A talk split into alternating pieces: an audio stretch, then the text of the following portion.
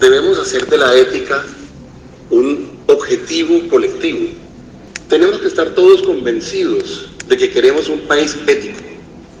Tenemos que estar todos convencidos de que queremos una sociedad en donde la ética es un, un objetivo superior. Y esto puede parecer abstracto, pero no lo es. Si nos llegamos a convencer de que la ética es un objetivo colectivo, vamos a tener no solamente unas reglas de juego para actuar entre nosotros que van a ser significativamente más equitativas, sino que vamos a tener también los resultados más eficientes de nuestra sociedad. Tenemos que hacer de la ética un propósito colectivo. Ahora voy a pasar al punto 2 y ahora voy a hablar de lo que estamos dispuestos a hacer y lo que no estamos dispuestos a hacer. Y me queda más fácil comenzar por decir lo que no estamos dispuestos a hacer.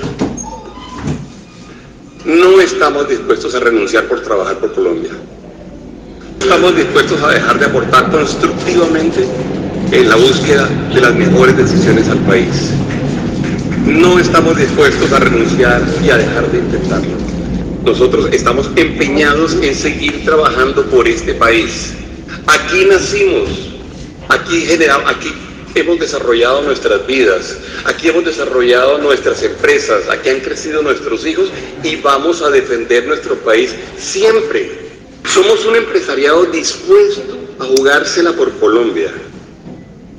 Queremos seguir trabajando con convicción, queremos generar empleo, queremos generar prosperidad, queremos volver realidad los sueños de los colombianos. Y lo queremos hacer con el gobierno, con los trabajadores, con las instituciones, lo queremos hacer entre todos. No somos enemigos los unos de los otros, no somos enemigos los unos de los otros. Somos una sociedad que tiene que actuar colectivamente.